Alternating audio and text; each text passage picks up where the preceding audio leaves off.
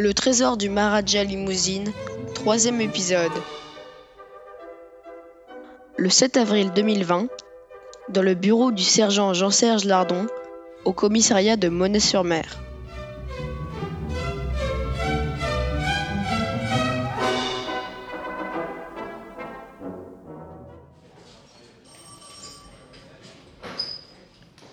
Sabot sur le bureau, le sergent est pensif. Les autruches de la police scientifique n'ont trouvé aucune trace sur les lieux du braquage. Rien du tout. Il reste juste à attendre les résultats d'analyse de la douille trouvée dans le sous-bois. Ils n'ont pas le début d'une piste.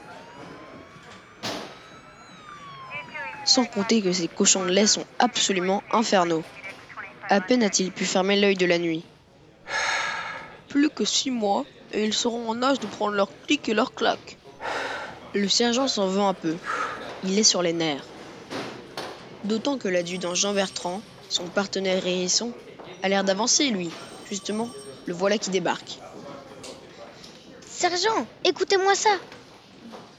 J'ai réuni tout ce que j'ai pu trouver sur le Maharaja. Jean-Serge Lardon n'est pas mécontent. Il en connaît finalement assez peu sur le Maharaja Limousine.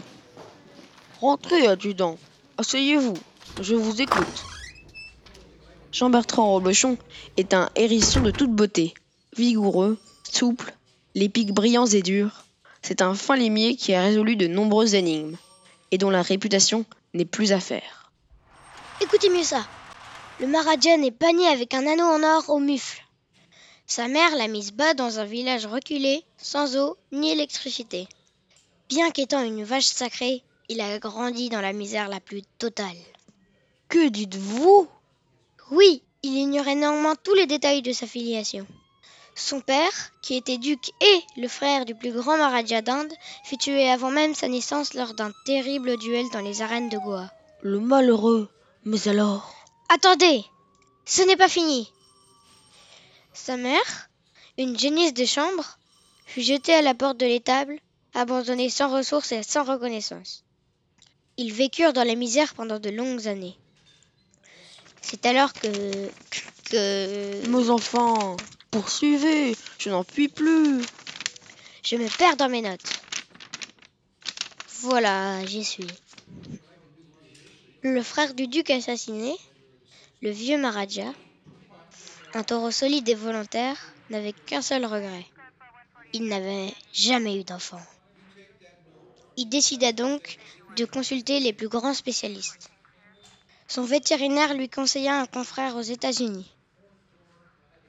Mais un événement terrible se produisit. Terrible? Oui, Mais allez-y, continuez. alors qu'il se promenait sur les bords du lac Michigan, quelques jours avant le rendez-vous qui devait lui redonner de l'espoir et foi en la vie, il fut pris pour un autre et emmené, sans autre forme de procès, aux grands abattoirs de Chicago, où il finit débité en côtes, steaks et saucisses. Par le veau d'or. Quelle sinistre histoire. Mais sa femme. Sa femme reprit la charge du Maharaja quelque temps, mais le cœur n'y était plus. Elle se retira dans une lamasserie du Tibet pour se consacrer à la méditation et à la production de la bio. Sans enfant, le plus proche héritier de la charge était le pauvre orphelin. Des pans messagers furent envoyés aux quatre coins de l'Inde pour le retrouver. Ma parole. Quelle aventure.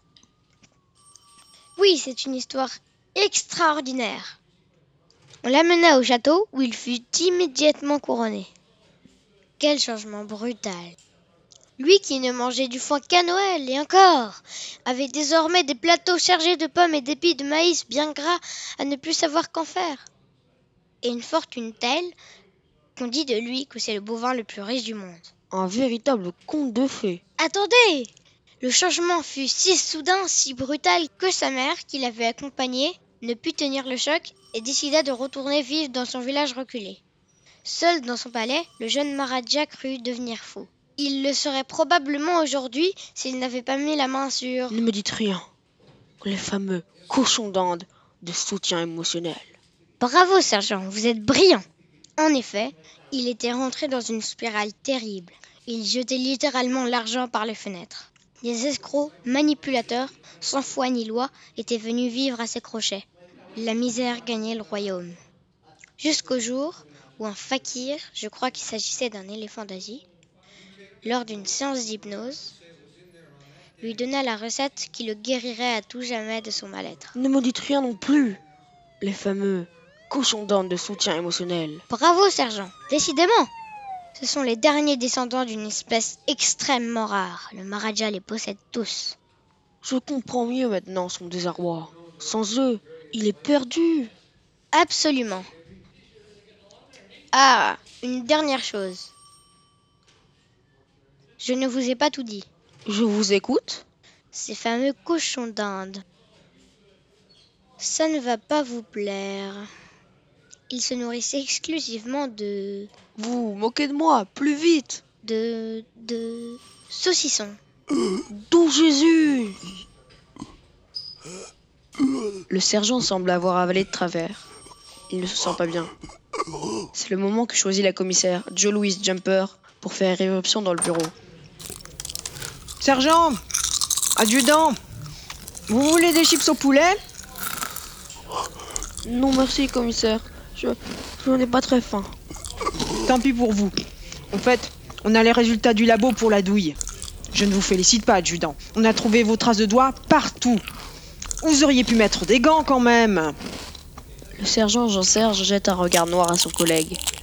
L'adjudant, tout penaud, les pics tombants, répond. Pardon, commissaire. Je ne sais pas ce qui s'est passé, je suis. Quelle maladresse Hum, Ne vous en faites pas. J'ai une bonne nouvelle. Nos collègues de Marseille ont mis la main sur un individu extrêmement louche. Un lapin bélier nain, albinos et italien. Dans son sac, des fers à cheval qui pourraient correspondre aux traces retrouvées sur les lieux du braquage. Bingo, c'est sûrement lui notre coupable. Un lapin? J'aurais juré que c'était un cheval. Messieurs, nous partons pour Marseille. En voiture